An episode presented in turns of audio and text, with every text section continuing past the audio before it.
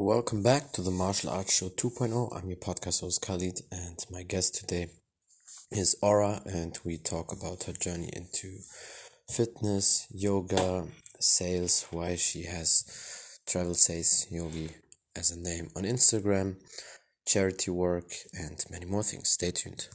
Perfect. There she is. Hello. How are you doing? Hello. good. Yes, yes. How are you? Awesome. I'm fine. Yeah, everything is good. I appreciate you for your time. I'm very happy that you're here today. And yeah, we'll just say we can start. Um, tell people who you are and a little bit about your background. Sure. So, um, my name is Aura, um, and I'm known on social media as Traveling Sales Yogi. Um, and I've been I've been doing yoga for about three years now, but um, have been involved in sports or some sort of athletic activities for basically my whole life. Um, my handle kind of got its name because when I first started, um, when I first started my yoga journey, I was a traveling sales rep. So I just thought it was kind of a, a funny play on a traveling salesman was a traveling sales yogi. And um, mm-hmm. I'm, I'm still still have my corporate day job, so I still kind of incorporate all my corporate travels with um, with my yoga practice. But yeah, I'm 200 hours certified through the Cathy Madeo Yoga School, um, and I've I've just been loving the the yoga journey.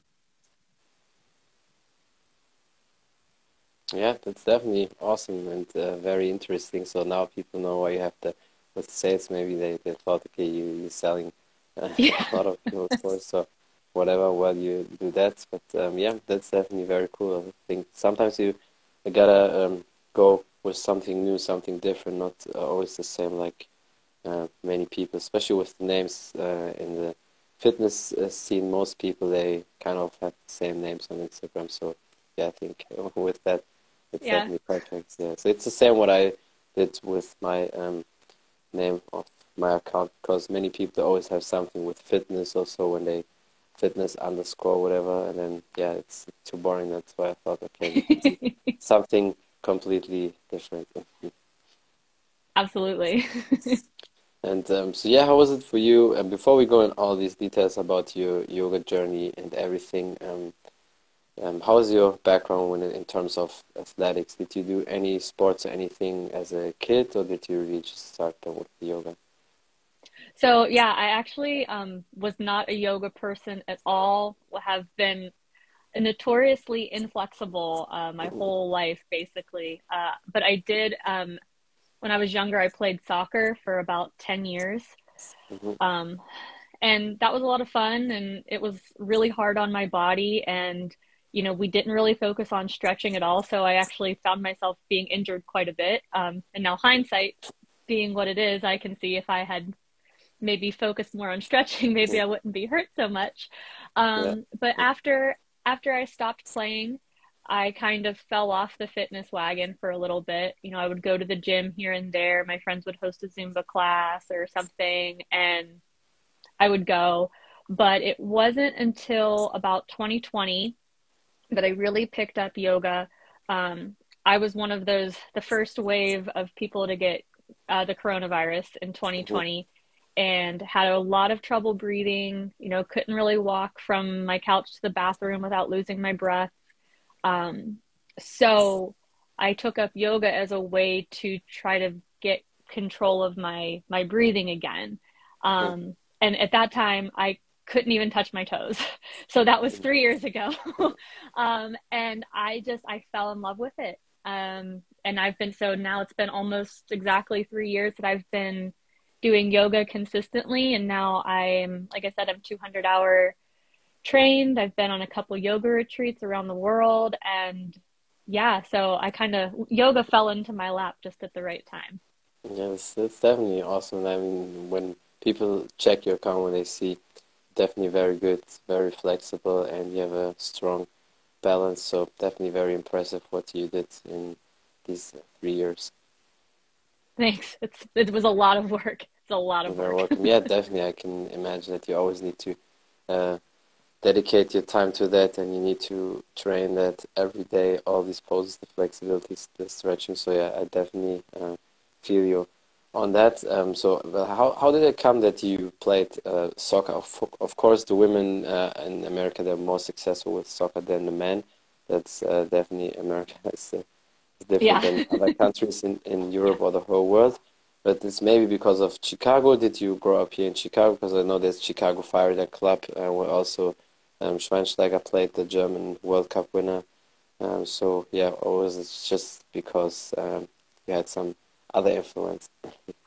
So I so I do live in Chicago now, but I actually grew up um, in Pittsburgh, Pennsylvania, so oh, about 400 miles away. Yeah, yeah, yeah. Um, so I, I don't actually remember why I fell into soccer. I think that my my parents told me I couldn't sit around at home. I had to go do something, and I like to kick the soccer ball, and I think that's how that happened. I like to to kick and run, so that's that's good. That was how I got all all my energy.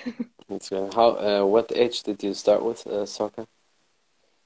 I played from about eight to eighteen. Oh, so yeah, so, basically almost up to the pro level because you know with eighteen, that's usually when they can see or decide. Okay, if you go well, to the pro yeah. Mm-hmm. Let's let's let me be very clear. And uh, maybe I was at pro age. I was not a pro skill. I was I was very middle of the road. I could I could run and keep up with everybody, but I was not I was not going to get a sponsorship. That's for sure. what which posi- position did you play? Like attacker, I, defender, or what? Yeah, I was a center mid. So oh, that's that's definitely good because you need to have control over the whole you know field, and you need to you know pass a, a lot of balls and kind of need to be able to read the game. So yeah, it's definitely an important position role. Yeah.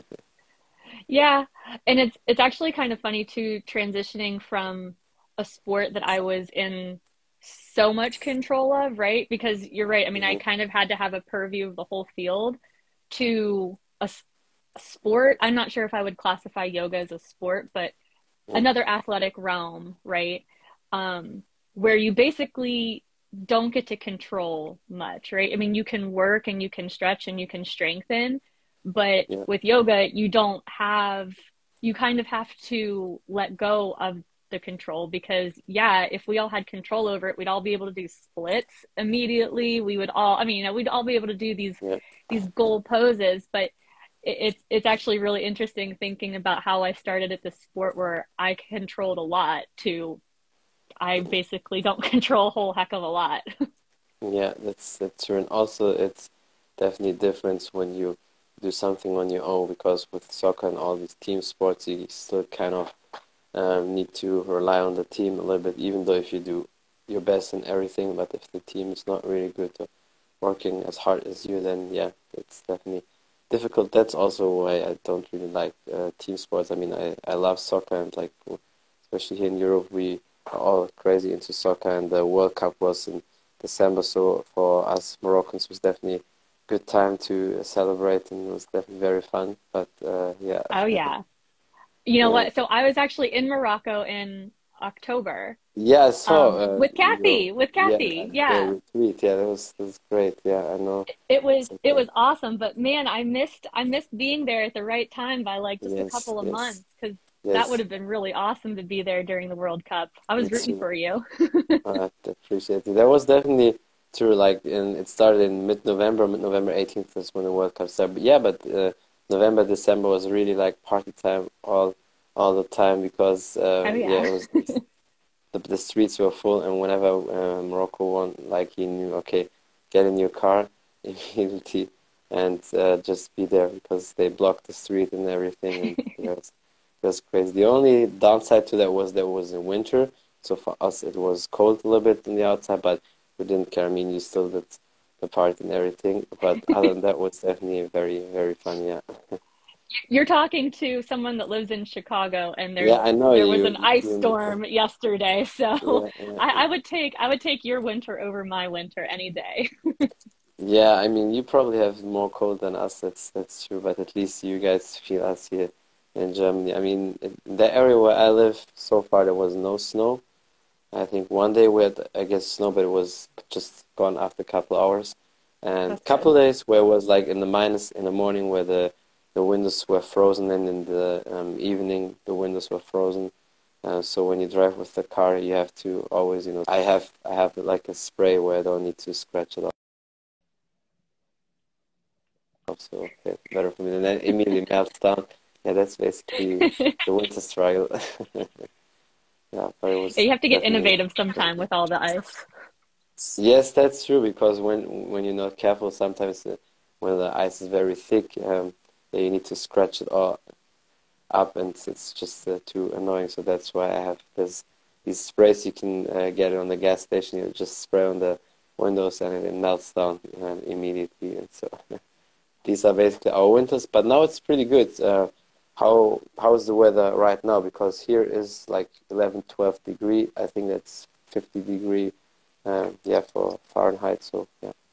Yeah. So it's um it's pretty cold here today. Um, actually, well, it's it's warmed up a little bit. It's um it's about 23 degrees Fahrenheit, so that's probably minus minus one yes. or two for you yes, yes. Uh, in Celsius. Yeah, it's it's cold. it's cold. that's that's definitely not good. So yeah, that's, that's crazy. more than than it's, here. It's warmed up. It has warmed yeah. up because a couple of weeks ago it was about negative six or seven degrees Fahrenheit. Yeah, I can um, imagine. It's, that's so crazy. How is the weather like in March or April? Does it get then warm like here? Because from us, from April on until September, October, we have um, pretty good weather. So it's not, it starts to get warm. Yeah, March or April, it's um, it depends for sure. Um, it can be 70 degrees one day and snowing the next. It's it's really it's all over the place. Spring spring is moody for us. yeah, and summer is like the same also hot like here or yes. Yeah. Oh yeah, it's very hot and humid. Mm-hmm. It's crazy. Yes, you have like two extremes in in your yeah. area. Yeah. Basically. Perfect. Perfect for yoga then. Like in the summer you do the yoga flow outside, and in the winter you need to get into just yeah. have it warm and cozy.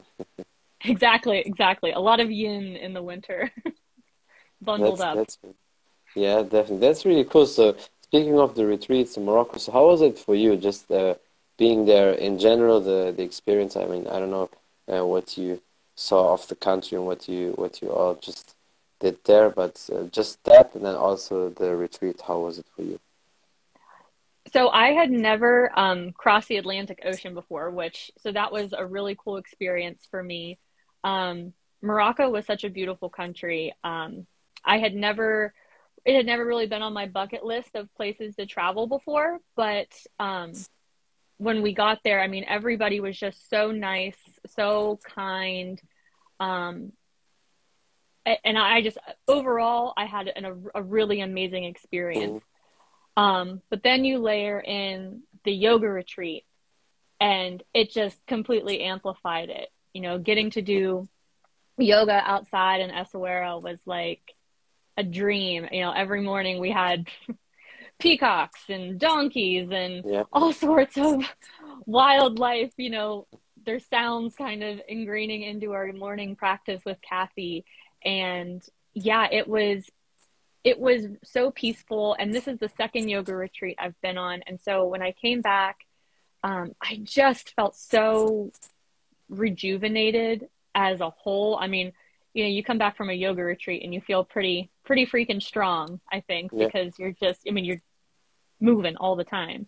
But my soul just felt like re-strengthened and and I think a big part of that is the location you're in and again the people that you know that I met and encountered in Morocco were just so so amazing. So the whole experience was was phenomenal. I would do it again in a heartbeat. Yeah, that's that's awesome. So I told Kat next time she needs to tell me that I need to be there for sure. So yeah. Yeah, absolutely. Definitely, definitely awesome because there's so many good places where you can um, go, where you can train. I mean, you definitely were in a good spots. It's kind of also more the richer area. Like when you go to these cities, it's more the market and stuff like that. So mm-hmm. it's, it's definitely very very cool. So next time when she does it again, uh, I told her she needs to tell me, and then I need to be there. sure. Oh, I'm sure she'd be down for that for sure. Yeah, I I know that. Like, in, I don't know if she ever does a retreat in Germany, but uh, I don't know if it's even people do retreats in Germany when it comes to yoga. But uh, yeah, there's a first for everything, right? yeah, that's definitely true. So there's also cool spots here. So I know Cathy's down for pretty much a lot of things. Um, I would tell her. So that's it's really awesome. So yeah, and I know for sure uh, we would have fun. We have a lot of fun and great experience because these retreats, from what I see, from what I heard from people, are always amazing, and you do a lot, you learn a lot, and just have a good time. Yeah, and what's really cool, and something that I know I didn't think about when I went, was all the different people that you get to meet that are just joining the retreat. You know, yes. we had people from from all over the world join, and we were all so different you know, all different. We we ranged in age from I think it was like 23 to 74. So like there, you know, really a, a, wide range of age, a lot of different life experiences, all walks of life, but we were all there under this like same general goal of to just kind of recharge and do yoga. And I think that there's something really beautiful about that. Um, so it's definitely something that I think if anybody ever gets the chance to do, even if it's just locally, uh, a retreat is something really cool to experience. Yeah, hundred percent. So uh, the next one, uh, when it's Morocco, I'm definitely in or Germany. I told uh, Kat that, so yeah, she she definitely knows that. I know will be cool because there's so many things that Cathy and I need to do. Like she has a couple of poses and ideas she needs to uh, test with me. Like you know these couple poses and like these partner yoga stuff yeah. uh, told because I'm I'm strong for that uh, that I need to do it with her. So yeah, there's a lot of stuff. Oh, there you go. yeah, hundred percent. It will be definitely very fun because I know um, she can master that. But yeah, it will be. Oh yeah. Very fun for sure. and how was it for you, just in general, the whole experience and just taking that all the things you learned um, for yourself for your next steps? Do you have something that you include in your program, or do you have any like future projects or goals with yoga, or just in general for yourself? Yeah, I do. So I do have um, a website. I do teach uh, over Zoom once a month. So when I um, basically my whole adult life, I've really wanted to give back to social justice organizations, and mm-hmm. I've always been very passionate about equality um, for women, for minorities, all of that. And I kind of ran into this roadblock of, you know, I, as a white person, how do I use my voice to amplify others' voices, mm-hmm. right, in a way that doesn't overshadow, yeah. um, giving, you know, giving space, but still not being passive. Um, and so when I started taking my 200 hour class I really started thinking about how can I combine this passion that I have. That's it from the Martial Arts Show 2.0. I'm your podcast host Khalid, and my guest today was Aura, and we talked about her journey into fitness, health, yoga, sales, uh, charity work, and many more things. Thank you for watching. Thank you for listening. Don't forget to follow her on Instagram if you want to know more about the podcast on Spotify, iTunes, and all available platforms. Just type in the Martial Arts Show 2.0 and you'll find me there. Thank you for the support. Until next time, bye everybody.